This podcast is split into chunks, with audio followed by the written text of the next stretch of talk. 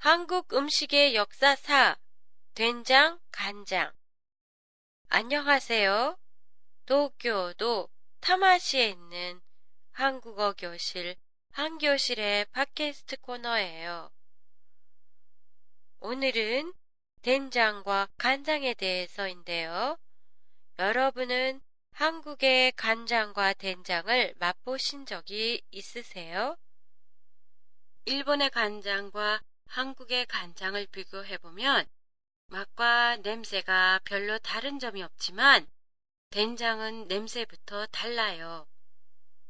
그래서 한국 된장의 강한 냄새는 일본인 입맛에 맞지 않을 수도 있어요. 한국 된장이 냄새가 강한 이유는 발효 방법과 재료가 다르기 때문이에요. 한국의 된장 만드는 방법을 살펴보면 우선 콩을 삶아가라 육면체로 형태를 만들어요. 이것을 매주라고 하는데요. 이 매주를 한 달 정도 집안에 매달아 두어 곰팡이나 세균에 의한 자연 발효를 시킵니다. 그리고 나서 소금물에 담가 40일에서 50일간 숙성시켜요. 소금물 속에서 발효된 메주가 된장, 남아있는 검은 소금물이 간장이에요.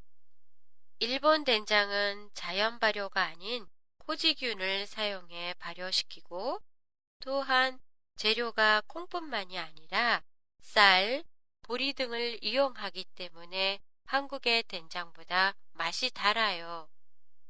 한국의 된장 간장의 역사는 삼국시대부터 시작됐다고 전해지는데요. 된장, 간장뿐만이 아니라 고추장, 청국장도 비슷한 방법으로 만드는 발효식품이에요. 청국장을 먹기 시작한 것도 삼국 시대부터라고 하는데요. 청국장은 된장과는 달리 발효 기간이 2, 3일 정도밖에 걸리지 않아요.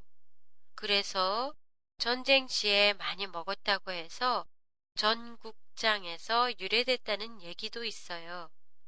일본의 나또와 비슷한 청국장이지만 나또와 다른 점은 특유의 냄새와 조리 방법에 있어요.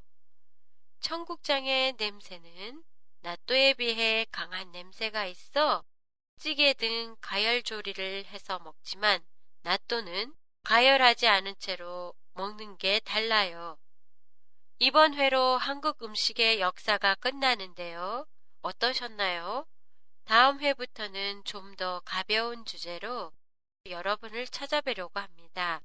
많이 기대해 주세요. 한교실의 팟캐스트에 대한 여러분의 소감을 보내주세요. 보내주실 곳은 한교실닷컴의 팟캐스트란을 이용하세요. 핸드폰으로 보내주실 때는 강사 연락처란을 이용하시면 됩니다. 안녕히 계세요.